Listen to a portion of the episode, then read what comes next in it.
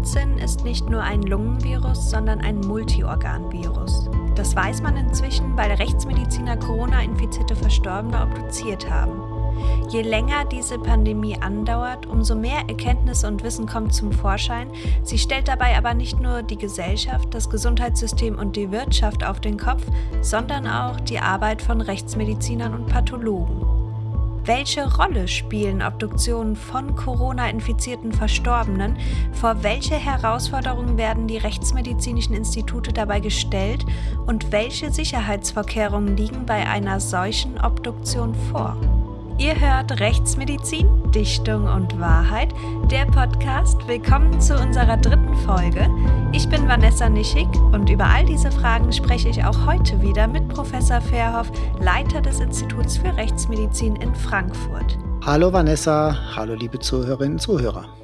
Eine Möglichkeit mehr über das Virus zu erfahren, wollte man zu Anfang nicht nutzen, nämlich die Obduktion. Bis vor kurzem hatte das Robert Koch Institut noch auf seiner Website empfohlen, keine Obduktionen an verstorbenen Covid-19-Patienten durchzuführen. Jetzt wiederum heißt es, Gerade wenn die Erkrankung neu ist, ist es wichtig, möglichst viel zu obduzieren. Daraus könne man sich neue Erkenntnisse, neues Wissen erhoffen und dies auf die Therapien anwenden und diese erweitern dementsprechend.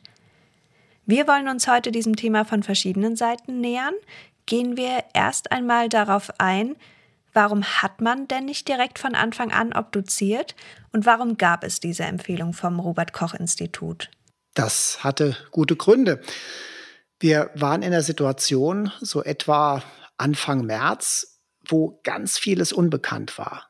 Also für meinen Teil muss ich sagen, ich habe sowas noch nie erlebt sowas, dass ich von Anfang an nicht das Gefühl hatte, dass ich gut informiert bin. Also in normalen Fällen, wenn irgendetwas Neues aufkommt, medizinischerseits, dann belese ich mich, versuche Informationen zusammenzubekommen. Irgendwann habe ich ja mal studiert, das damit aufgefrischt, dann fühle ich mich meistens ganz gut informiert und frage ergänzend noch ein paar Kolleginnen und Kollegen, von denen ich denke, die müssten das wissen. Und dann fühle ich mich im Normalfall eigentlich fit und weiß, worum es geht. Das war hier nicht so.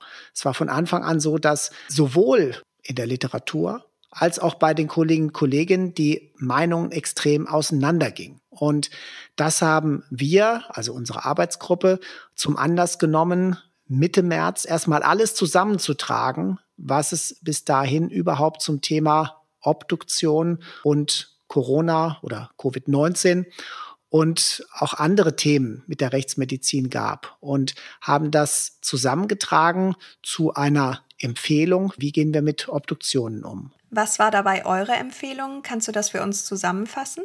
Da war unsere Empfehlung, nur dann zu sezieren, wenn es unbedingt notwendig ist, notwendig aus der Sicht der Rechtsmedizin. Wenn wir also Fälle haben, wo ein Tötungsdelikt im Raum steht, wo tatsächlich eine Tötung vorliegt, wo im Sinne des Rechtsstaates Beweise erhoben werden müssen, dann kommt man nicht umhin.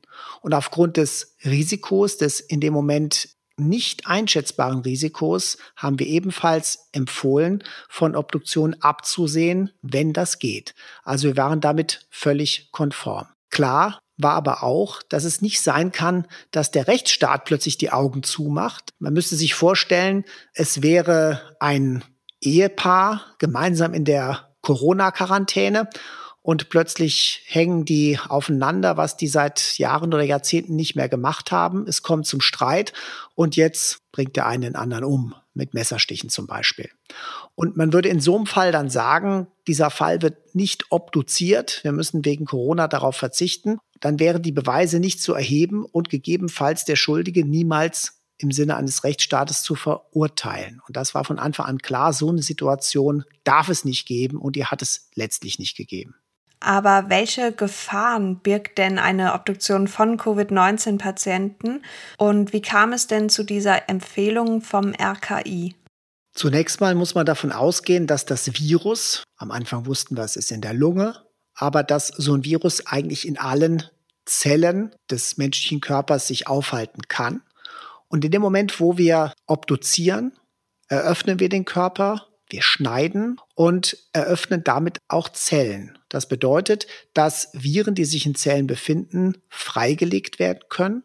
Und wenn dann noch entsprechende Aerosole dazu gebildet werden, dann werden diese Viren im Raum freigesetzt und können entsprechend eingeatmet werden oder äh, andere Stellen zum Beispiel über die Augen eingetragen werden. Also das heißt, das Infektionsrisiko eines Obduzenten ist erstmal grundsätzlich gegeben. Und worum handelt es sich bei diesen Aerosolen? Aerosole bedeutet, dass sich, wenn man so will, feinste Tröpfchen aus Gewebeflüssigkeit beim Lebenden, aus Speichel bilden und diese Tröpfchen Viruspartikel eingeschlossen haben können und so leicht sind, dass sie in der Luft schweben und dass sie zum Teil sogar sehr lang in der Luft schweben können und von dort aus dann an den unterschiedlichsten Stellen, wenn man so will, andocken, auflagern, wenn man so will, die kleinen Tröpfchen zerplatzen und dann die Viruspartikel Zugriff haben auf diese Oberflächen, wo diese Aerosole aufkommen. Und das können die Schleimhäute sein, es kann die Nase sein, der Rachen etc. Aber ist man es als Rechtsmediziner nicht gewohnt, mit solchen Aerosolen umzugehen? Bei Obduktionen von Verstorbenen aufgrund anderer Infektionskrankheiten? Wir haben bei jeder Obduktion eine entsprechende Schutzausrüstung. Dazu gehört ein Mund-Nasenschutz, der mittlerweile überall bekannt ist. Dazu gehört eine Schutzbrille im Normalfall und dazu gehört eine Schutzkleidung, die wir anhaben. Allerdings ist das keine Schutzkleidung, die einen absoluten Schutz gewährleistet. Und es geht ja bei möglicher Infektion nicht nur um potenzielle Infektiosität, sondern es geht auch darum, mit welchen Erregern haben wir es zu tun und in welcher Konzentration kommen die an uns heran. Es reicht also im Normalfall bei den meisten Erregern, die im Leichnam sein können, dass man sich auf diese einfachere Art schützt, dass letztlich bei den Obduzenten so wenig von den Erregern ankommt, dass es letztlich nicht zu einer Infektion führen kann. Dahingehend ist man nun eben vorsichtiger bei Covid-19, was das angeht, weil man ja eben noch nicht so viele Informationen dazu hat. Genau, also gerade zu Anfang bestand eigentlich überhaupt keine Information. Wie infektiös ist das eigentlich? Wenn eine Infektion stattfindet, wie krankmachend ist dann diese Infektion? Und wen betrifft das eigentlich? Also ist es eine reale Gefahr für den, der damit arbeitet? Diese Frage war am Anfang völlig unklar und ist auch jetzt aus meiner Sicht noch nicht abschließend geklärt. Was man bei dieser ganzen Sache natürlich auch nicht außer Acht lassen darf, ist, dass du als Institutsleiter ja auch eine gewisse Verantwortung für deine Mitarbeiter trägst, gerade was den Schutz während der Arbeit auch angeht. Siehst du deine Mitarbeiter unter diesen normalen Umständen gefährdet bei den Obduktionen? Diese Gefahr, die potenzielle Gefahr, habe ich eben gesehen und ich habe gesagt, in meiner Verantwortung als Institutsleiter kann ich meine Mitarbeiterinnen und Mitarbeiter dieser potenziellen Gefahr nicht aussetzen. Das war die Anfangseinschätzung. Und deswegen sind eben in dieser Empfehlung, die wir da gegeben haben in der Zeitschrift, verschärfte Maßnahmen empfohlen, die wir bis heute bei derartigen Obduktionen eben durchführen. Dazu gehört, dass ein Ganzkörperschutz in einem Anzug stattfindet. Was wir nicht haben, ist eine externe Atemquelle. Aber was wir haben, ist dann eine verschärfte Atemschutzmaske, mittlerweile auch allgemein bekannt, die FFP3-Maske, Schutzbrille sowieso, Handschuhe und eine Situation, dass wir praktisch eine Ein- und Ausschleusung haben dass wir also einen extra Sektionssaal haben, der dann noch besonders desinfizierbar ist unter verschärften Maßnahmen und dass man eben nicht da einfach rein und raus läuft, sondern praktisch eine Schleusensituation hat, wo man diese Schutzkleidung anlegt und diese Schutzkleidung, die ja dann auch, wenn man so will, infektiös ist, dass man die in der Schleuse ablegt, dekontaminiert und dann wieder aus der Schleuse rauskommt. Wurden für die nun möglicherweise anstehenden Corona-Obduktionen denn auch alle Obduktionssäle bei euch im Institut in Frankfurt dafür vorbereitet, in Bezug auf die Schutzmaßnahmen, die da getroffen werden müssen? Oder gibt es nun einen Corona-Obduktionssaal bei euch? Wie habt ihr das gehandhabt? Das Problem ist, dass man eben nicht weiß, wie lang dieses Virus tatsächlich überlebt. Und es gab eben Arbeiten, die gezeigt haben, dass Überlebenszeiten von bis zu neun Tagen offenbar möglich waren. Und darauf muss man natürlich reagieren. Das bedeutet, wir brauchen eine sehr umfangreiche Desinfektionsmaßnahme aller kontaminierter Oberflächen. Was haben wir gemacht? Wir haben einen provisorischen Sektionssaal aus einem bestehenden Sektionssaal, wenn man so möchte, gebaut und haben alle Toträume geklebt, mit dicker Folie überklebt, abgedichtet. Die Lüftung, die in den Raum bestand, ist aber noch voll zur Geltung gekommen. Das heißt, wir hatten also eine um 50 Prozent erhöhte Lüftungsleistung, weil eben ein Drittel des Volumens des Raumes weggefallen ist und haben eben diese zusätzliche Schleuse auf diese Weise errichtet. Das Ganze sind provisorische Türen, die sehr dicht schließen und ja, das sind also die Maßnahmen, die wir durchgeführt haben. Und da sind alle Oberflächen nach der Obduktion vollständig desinfizierbar. Die Desinfektion kann äh, über Nacht einwirken. Das sind also die Maßnahmen, die empfohlen sind. Du hast uns ja nun erklärt, welche verschiedenen Komponenten eine solche Corona-Obduktion gerade gefährlich machen und welche Schutzmaßnahmen da notwendig sind. Aber wie kann es denn sein, dass das RKI diese vorab ja auch gesehen haben muss? aufgrund seiner gegebenen Empfehlung und nun seine Strategie dahingehend aber komplett geändert hat. Völlig klar ist, dass die Obduktion das wichtigste Instrument ist, um Krankheiten zu verstehen und insbesondere neue Krankheiten. Wir haben nur eine Chance, die pathologischen Veränderungen zu sehen, wenn wir hineinschauen, wenn wir hineinschneiden. Das gibt objektive Befunde und das wird natürlich ergänzt durch mikroskopische Untersuchungen, durch andere molekularbiologische Untersuchungen, Proben, die in den Organen direkt gewonnen werden können. Und ganz wichtige Erkenntnisse waren, dass auf der einen Seite praktisch alle Verstorbenen Vorerkrankungen hatten. Vorerkrankungen, von denen sie zum Teil möglicherweise gar nichts wussten die aber bei der Obduktion ganz offen zutage getreten sind. Und eine andere wichtige Erkenntnis durch die Obduktion war, dass die Blutgerinnung eine wichtige Rolle spielt. Einerseits, dass aus welchen Gründen auch immer zahlreiche Blutgerinnsel sich bilden und auf der anderen Seite, dass die Gefäße Entzündungen entwickeln, die dann wiederum die Blutgerinnung beeinflussen, dass es also auch hier Blutgerinnsel gibt. Und dadurch hat man einen anderen Fokus in der Behandlung der Erkrankung bekommen, weil man jetzt viel mehr auf die Gerinnungssituation achtet. Auf der anderen Seite hat man bei den Obduktionen gesehen, dass die eigentlichen Lungenentzündungen gar nicht so eine große Rolle gespielt haben, wie man erst dachte. Wie ist man denn zu diesem Zeitpunkt zu dieser Erkenntnis gelangt, dass man dachte, dass die Lunge wohl das am gravierendsten betroffenste Organ ist, dass es zu einer schwerwiegenden Lungenentzündung kommen kann? Mit welchen Mitteln, mit welchen Methoden hat man denn da gearbeitet, bevor man die Möglichkeit der Obduktion hatte? Gerade in der Radiologie, sei es durch ein Röntgenbild oder durch eine Computertomographie, sieht man nur die sogenannten Verschattungen der Lunge. Aber man kann dann nicht genau sagen, warum ist die verschattet? Ist da wirklich eine Entzündung drin oder nur eine erhöhte Flüssigkeitsansammlung? Und man hat eben durch die Obduktion gesehen, das waren gar nicht so viele Entzündungen, wie man erst dachte, sondern in vielen Fällen dann eher Flüssigkeitsansammlungen. Gab es denn bisher auch in deinem Institut in Frankfurt Obduktionen von Covid-19-infizierten Verstorbenen?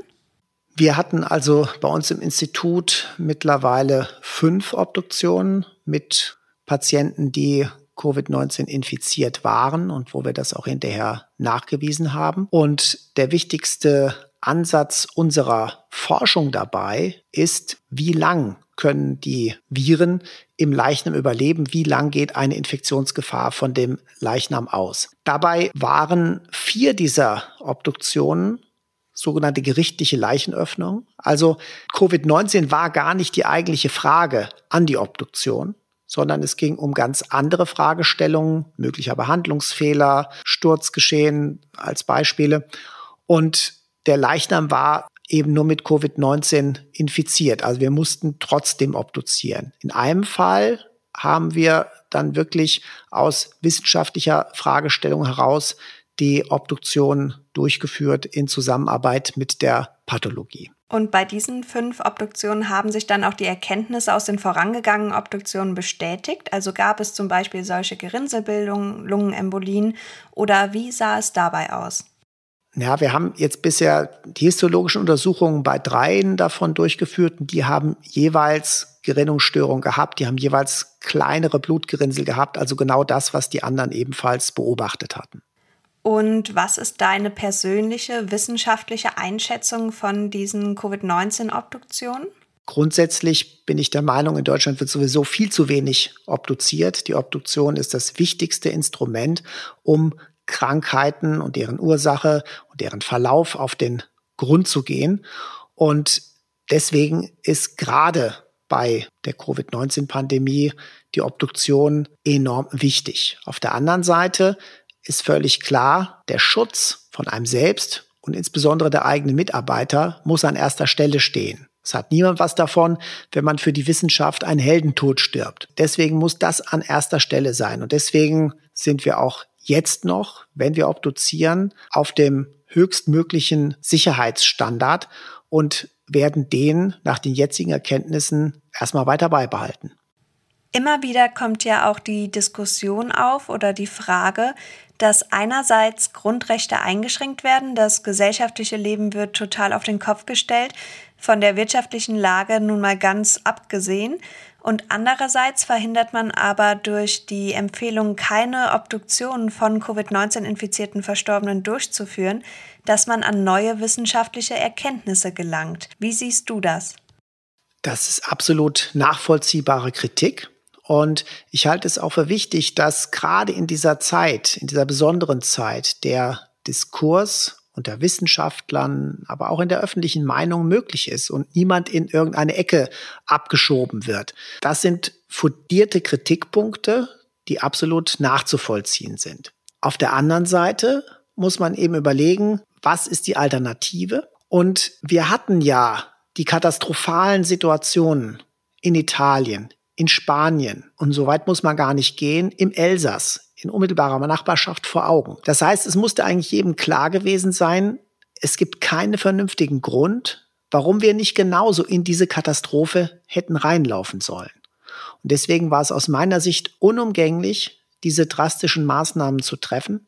Es war unumgänglich, die Kliniken umzustellen auf die Behandlung dieser ankommenden Patienten, die bis heute nicht in dem Maße gekommen sind, wie man es erwartet oder eher befürchtet hatte. Und darüber sollten wir sehr glücklich sein. Also unsere Maßnahmen, meine ich, haben dazu geführt, dass wir Katastrophen verhindert haben. Und der Preis dafür, das ist gar keine Frage, der ist hoch.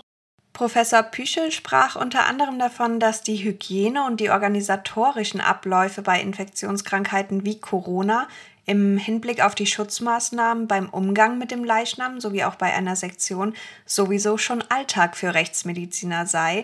Was sagst du zu dieser Aussage und wie siehst du eigentlich die deutschen rechtsmedizinischen Institute auf solche Covid-19-Obduktionen vorbereitet? Diese Frage kann ich nicht beantworten, ja, weil ich ja nach wie vor nicht genau sagen kann, wie gefährlich ist dieses Virus. Es werden gewisse Standards an Schutzmaßnahmen bei jeder Obduktion in den Instituten in Deutschland eingehalten. Und das ist selbstverständlich immer ein Abwägen zwischen Praktikabilität und möglicher Gefahr. Es kann ja immer sein, dass in einem Leichnam etwas sehr Gefährliches schlummert. Und bislang das Gefährlichste, wo wir mit zu tun hatten, sind, kann man auf der einen Seite sagen, Tuberkulose, das ist auch relativ infektiös, auf der anderen Seite HIV, Hepatitis C. Alles drei hat so ein bisschen den Schrecken genommen bekommen. HIV kann man mittlerweile so behandeln, dass die gefürchtete Folge AIDS nicht ausbricht. Hepatitis C ist mittlerweile heilbar.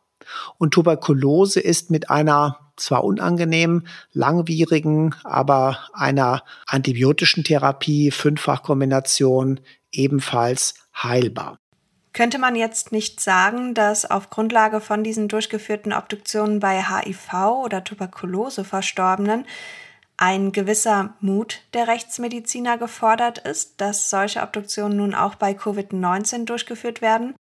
Ich mal sage, Mut ist gut, das ist gar keine Frage. Aber den Heldentod sterben für die Wissenschaft, ob das sein muss, weiß ich nicht. Und deswegen sollten wir in der Lage sein, die Sicherheitsmaßnahmen so hoch wie möglich anzusetzen. Wenn es nach mir ginge, würde man bei einer derart unklaren Gefahr die allerhöchste Sicherheitsstufe erstmal einsetzen, bis man dann weitere Erkenntnisse hat. Und das wäre ein Sektionssaal für potenziell hochinfektiöse Leichen, der in jeder Hinsicht reinigbar ist, wo die Obduzenten eine externe Atemversorgung haben, wo wir eigentlich eine Situation haben, wie zum Beispiel auf einer Infektionsisolierstation, wo definitiv für den Obduzenten keine Gefahr ausgeht.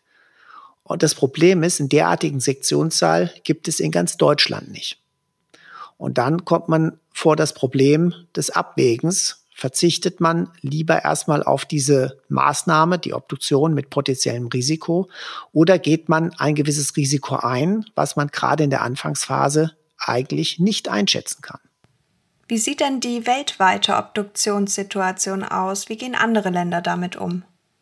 So heterogen wie die Maßnahmen mit Corona allgemein waren und zum Teil noch sind, ist der Umgang mit Obduktion in den unterschiedlichen Ländern. Und die frühesten Studien kamen ja hier aus der Schweiz, wo eben sehr viel obduziert wurde. Es gab dann auch noch eine Studie aus England. Und ja, dieser, dieser Umgang ist eben nicht einheitlich gewesen. Aufgrund der vorangegangenen Obduktionen weiß man mittlerweile, dass alle Covid-19-Verstorbenen eine Vorerkrankung hatten, sei es wissentlich oder unwissentlich.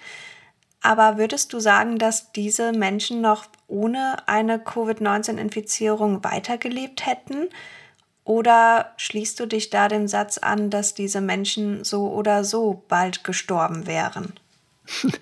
An diesem Satz, die wären sowieso künftig gestorben, störe ich mich selbstverständlich extrem, weil das trifft ja auf jeden zu. Ja, also der Tod ist ja unvermeidlich. Und die Frage ist eben nur, wie beschleunigt diese Infektion den Todeseintritt? Also es scheint wirklich so zu sein, dass alle Vorerkrankungen hatten, zum Teil aber diese Vorerkrankungen gar nicht unbedingt bekannt waren.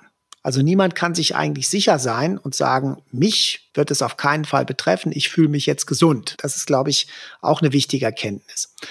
Und die Frage, die dann zu beantworten sein wird, das ist ja auch oft so in diesem Thema Übersterblichkeit, wie wird die Sterblichkeit eingeschätzt werden im Nachhinein?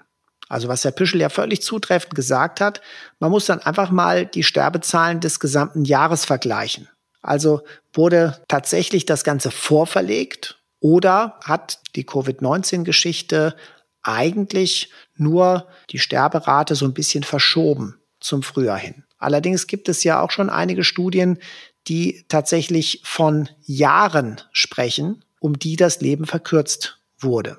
Also in dem Fall würde man dann eben erkennen, dass wir in diesem Jahr, im Vergleich mit den anderen Jahren, mehr Verstorbene haben und auch diese Zahl erst langsam dann in den nächsten Jahren wieder ansteigt. Für wie gesichert hältst du denn diese ersten Erkenntnisse, die man jetzt unter anderem durch die Obduktionen gewonnen hat? Und welche Erkenntnis davon hat dich am meisten überrascht? Also ganz klar, am meisten überrascht hat mich diese Blutgerinnselbildung, dass also das, was am Anfang als Lungenkrankheit dargestellt wurde, eigentlich eine systematische Infektion des gesamten Körpers ist und dass wir eben dort diesen Einfluss haben auf die Blutgerinnung. Das andere, was ich sagen muss, was mich positiv überrascht hat, dass wir eben gerade unter den Kolleginnen und Kollegen, die in der Rechtsmedizin oder in der Pathologie mit den Fällen zu tun hatten oder auch mit Mitarbeiterinnen und Mitarbeitern in den Laboren, die ja ebenfalls mit den Viren dann bei den entsprechenden Untersuchungen zu tun haben, dass wir dort keine erhöhte Erkrankungs- oder Sterberate haben. Das ist erstmal etwas, was beruhigt. Selbst wenn wir in, was sehr traurig ist, in Italien doch zahlreiche Ärzte haben, die ihr Leben verloren haben, waren das aber ebenfalls zum großen Teil ältere Menschen und wiederum Menschen mit Vorerkrankungen. Die große Gefahr, dass praktisch jeder davon betroffen sein könnte, der beruflich damit zu tun hat, die hat sich offensichtlich bis jetzt nicht realisiert. Und das ist für mich eine positive Überraschung. Ja, als Beispiel kann man nun auch anführen, dass man sich zu Anfangs ja noch darüber gewundert hat, warum die Patienten trotzdem versterben, obwohl sie an Beatmungsgeräten angeschlossen sind. Das macht nun mit dem neuen Wissensstand, dass es auch zu Gerinnselbildung kommen kann, Sinn, was man zu derzeitigem Stand ja noch natürlich nicht wusste. Aber gibt es nun trotzdem immer noch eine berechtigte Angst oder Sorge in Bezug auf die Anzahl von Beatmungsgeräten? Die Beatmungsgeräte sind absolut wichtig. Und es ist eigentlich in dem Moment erstmal egal, ob die Lunge durch die Entzündung gestört wird oder durch entsprechende Flüssigkeitseinlagerungen. Das Problem ist, dass kein ausreichender Gasaustausch mehr stattfinden kann unter normalen Bedingungen und es dann zu einem Ersticken kommt. Und deswegen kommt man also ohne Beatmungsgeräte nicht aus. Das, was allerdings erstmal auch im Vergleich mit anderen Erkrankungen der Lunge dann auffiel, dass es Fälle gab, wo eigentlich die Beatmung hätte ausreichen müssen, die Menschen am Leben zu halten, die aber trotzdem verstorben sind. Das ist also jetzt erklärlich durch den Befall verschiedener Organe und durch die Gerinnungsstörung. Und da sind ja immer wieder neue Meldungen gekommen, dass das Virus im Gehirn nachgewiesen wurde, dass das Virus im Herz nachgewiesen wurde. Und ich glaube, das alles hat sich hier bei diesem Syndrom, wenn man so möchte, äh, bisher erstmal bewahrheitet. Während die einen Covid-19-Patienten plötzlich und schnell versterben, merken andere wiederum noch nicht einmal, dass sie infiziert sind oder es sogar waren. Wie kann man sich dieses Szenario erklären? Also ich bin der Meinung, dass die einen nennen es Vorerkrankungen. Man kann auch sagen, dass individuelle Voraussetzungen hier eine ganz entscheidende Rolle spielen. Das können genetische Voraussetzungen sein, die einfach dazu führen, dass das Virus leichter andocken kann im Körper und dass es sich leichter vermehren kann. Und was alles genau dieses Risiko erhöht oder vielleicht erniedrigt, das weiß man noch nicht und wahrscheinlich noch lange nicht. Aber man kann zumindest sagen, dass bestimmte äußere Risiken, dass bestimmte messbare Risiken wie das Lebensalter eine Rolle spielen. Allerdings bedeutet es nicht, dass jemand, der das hundertste Lebensjahr überschritten hat, wenn er sich infiziert dem Tode geweiht ist, das haben wir ja gerade gesehen, dass da jemand geheilt wurde in dem Alter. Muss man sich da nicht auch die Frage stellen, welches Risiko möchte man in Kauf nehmen? Welche Totenzahlen sind respektabel? Und wie beantwortet man diese Fragen denn letztendlich? Diese Frage, wie viele Tote möchte man in Kauf nehmen, wofür, für den Erhalt der Wirtschaft, äh, mündet dann ganz schnell dahin, wie viel ist ein Menschenleben wert? Und diese Frage ist natürlich so in der Form gar nicht beantwortbar. Das sind Dinge, die muss letztlich ein Staat für sich entscheiden. In Deutschland ist es so, dass der Wert des Lebens sehr hoch angesetzt wird. Wir haben in Deutschland die Situation wie in kaum einem anderen Land, dass medizinische Versorgung nicht rationiert ist, nicht an Bedingungen, zum Beispiel das Lebensalter, geknüpft ist. Das ist bei weitem nicht in jedem Land auf der Welt so. Und das bedeutet, dass bei uns zum Beispiel, wenn die körperlichen Voraussetzungen gegeben sind, auch ein 94-Jähriger eben noch eine Herzklappenoperation bekommt. Oder dass ein vielleicht 100-Jähriger, der ein Nierenversagen erleidet, dass der noch an die Dialyse kommt und behandelt wird. Das ist schon wirklich was Großartiges. Das ist mir hier gerade in dieser Krise nochmal bewusst geworden und wir haben auch entsprechende Behandlungskapazitäten, die dazu geführt haben, dass wir eben diese Umstellung auf Corona-Behandlung vornehmen konnten. Da jetzt zu sagen, zum Beispiel ab einem bestimmten Alter, ja, das ist ja verzichtbar oder es trifft ja sowieso nur die Alten und deswegen sagen wir lieber mal, die Wirtschaft sollte jetzt an der Stelle gestärkt werden. Solche Diskussionen wird es hoffentlich in dieser Gesellschaft nicht geben. Ja. Auf der anderen Seite wird man sich solchen Diskussionen, wenn sie aufkommen, stellen müssen und muss eben sagen, ja, man muss sie offen diskutieren. Wie sieht eigentlich die derzeitige Zusammenarbeit der unterschiedlichen Institute für Rechtsmedizin in Deutschland aus? Oder herrscht wirklich ein Wettbewerb um die besten Erkenntnisse?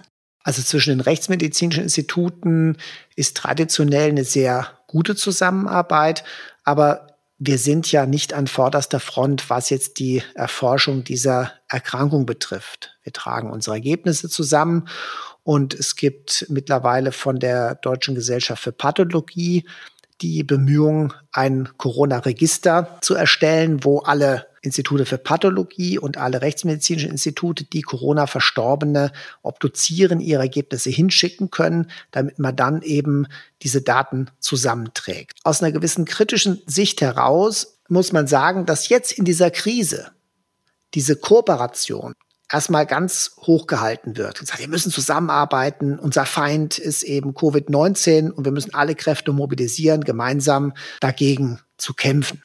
Auf der anderen Seite ist aber unsere Wissenschaftslandschaft in den letzten Jahren und Jahrzehnten immer mehr auf dieses Konkurrenzprinzip getrimmt worden. Wer macht die besten Publikationen? Wer hat die Erkenntnisse zuerst und möglicherweise exklusiv, wer kann am meisten Forschungsgeld einwerben. Das heißt, letztlich sind natürlich alle, und das Schlimme ist, im eigenen Fach, in der eigenen Uni, im eigenen Fachbereich Konkurrenten um Geld, also um Mittel. Und das wird durchexerziert, ja, indem die Forschungsleistung bemessen wird. Und jetzt plötzlich sieht man, die Zusammenarbeit ist wichtig, auch unabhängig davon, wer dann letztlich der Nutznießer ist von den Publikationen oder von dem Geld, was ankommt. Und das ist also zum Teil gar nicht so eine leichte Umstellung. Trauen wir uns nun am Ende mal einen Blick in die Zukunft zu werfen. Wie siehst du die Lage der rechtsmedizinischen Institute in Deutschland in den kommenden Monaten? Wie wird es ausschauen dort? Also ich denke, dass Covid-19 ist eine Realität, mit der wir uns abfinden werden müssen. Wir werden hoffentlich bald Erkenntnisse haben, wie lang Verstorbene tatsächlich infektiös sind, wie lang also eine reale Gefahr von ihnen ausgeht für die Obduzenten und uns danach anpassen. Es kann zum Beispiel sein, dass man sagt, wenn der Leichnam eine Woche liegt, besteht keine reale Infektionsgefahr mehr. Könnte sein. Ja, wenn wir diese Erkenntnisse haben, dann wird es eben noch mehr Normalität werden. Dann wird man vielleicht sagen, grundsätzlich wird man eben die Verstorbenen gar nicht mehr so frisch sezieren, eher einen Sicherheitsabstand einhalten. Das könnte sein. Noch eine persönliche Frage. Hast du Angst davor, an Covid-19 zu erkranken? Tja, ich muss sagen, das hat tatsächlich in so gewissen Phasen mal gewechselt. Ne, am Anfang war ich so, ach, ja, ich bin ja eigentlich keine Risikogruppe, was soll mir passieren? Und dann kam aber immer mehr so diese Erkenntnisse, es gibt vielleicht Risiken, von denen man gar nichts weiß, die bestehen können. Also so ganz aus der Nummer raus ist man nicht wirklich, ja. Und deswegen hatte ich zwischendurch auch mal so Phasen, wo ich gedacht habe, naja, also so richtig gut wäre das nicht jetzt auf der Intensivstation zu liegen. Und wer sagt einem, dass man da wirklich so sicher vor ist und so weiter. Also tatsächlich hat das bei mir emotional gesehen schon das eine oder andere Mal hin und her geschwankt. Ja, wir machen an dieser Stelle mal einen Cut. Aber bevor wir zum Abschluss dieser Folge kommen, haben wir dann noch eine Quizfrage aus der letzten Folge aufzuklären, in der wir euch gefragt haben, tragen Leichnamen in einer Rechtsmedizin wirklich einen Zettel um den Zeh?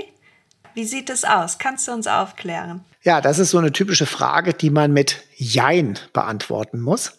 Also hört sich jetzt blöd an, aber selbstverständlich braucht jeder Verstorbene eine ganz klare Kennzeichnung. Und wenn ein Leichnam bei uns ins Institut kommt, dann wird er dort registriert und bekommt eine Nummer. Und diese Nummer begleitet ihn dann, solange er bei uns im Institut ist. Das ist auch ganz wichtig, damit keine Verwechslungen stattfinden. Diese Nummer wird überall im Sektionsprotokoll etc. verwendet. Und es ist wirklich so, also eigentlich ein Ja, dass dieser Zettel, wenn man so möchte, an der Großzehe befestigt wird. Das hat viele praktische Gründe, weil dann kann das nicht da drüber rutschen und am Fuß stört es am wenigsten bei der Obduktion später. Allerdings ein Nein, nicht jeder Leichnam bekommt das. Warum? Weil das gar nicht immer geht. Es ist nämlich so, dass bei uns viele Verstorbene gar nicht unbekleidet sind, sondern noch ihre Kleidung anhaben. Und die Kleidung kann sehr wichtige Informationen liefern. Da kann es zum Beispiel darum gehen, bei einem Unfall, wo war die Anstoßstelle. Und wenn der Leichnam bekleidet ist, Schuhe oder Strümpfe anhat, kann ich selbstverständlich diesen Zettel nicht an der Großzehe festmachen. Und dann wird er typischerweise am Unterschenkel befestigt und so eng, dass man die Kleidung dann da drüber bekommt, also dass er trotzdem nicht abgeht. Also deswegen bei dieser Frage ein klares Jein. Ja, nicht jede Frage kann man eben mit einem klaren Ja oder klaren Nein beantworten, aber nun wissen wir auf jeden Fall schon mal mehr darüber, wie es mit der Kennzeichnung von Leichen aussieht. Wo wir so viel über Sicherheitsvorkehrungen und Schutzmaßnahmen heute gesprochen haben, kommen wir zu unserer heutigen Quizfrage und diese lautet: Handelt es sich um Dichtung oder Wahrheit, dass grundsätzlich jeder freien Zugang zu einem Obduktionssaal haben darf und dass der Rechtsmediziner Zeugen oder Angehörige zur Identifizierung des Opfers heranziehen darf? Waren Sie schon mal bei uns im Sektionssaal? Hm. Kann da jeder so einfach reinkommen? Diese Frage werden wir dann beim nächsten Mal beantworten. Genau. Ja, das war's von uns mit einem Thema, wie es, glaube ich, brandaktueller nicht sein könnte. Man darf gespannt sein, wie sich alles entwickeln wird und wo wir vielleicht schon stehen werden und welche Erkenntnisse wir haben werden, wenn diese Folge online ist. Ja, die nächsten Wochen werden spannend bleiben und wir schauen mal, wie die Erkenntnisse uns einholen werden, ob wir noch einige Überraschungen erleben werden. Aber ich bin aus jetziger Sicht absolut zuversichtlich. Bis dahin, bleibt gesund und schaut doch mal auf unserer Instagram-Seite vorbei. Uns findet man unter dem Namen Rechtsmedizin Podcast. Da gibt es immer wieder Neuigkeiten und Bilder aus dem Rechtsmedizinischen Institut Frankfurt. Unter anderem seht ihr da auch die Organe im Marmeladenglas. Also schaut unbedingt vorbei und bis zum nächsten Mal. Tschüss. Hört uns wieder zu. Bis bald. Tschüss.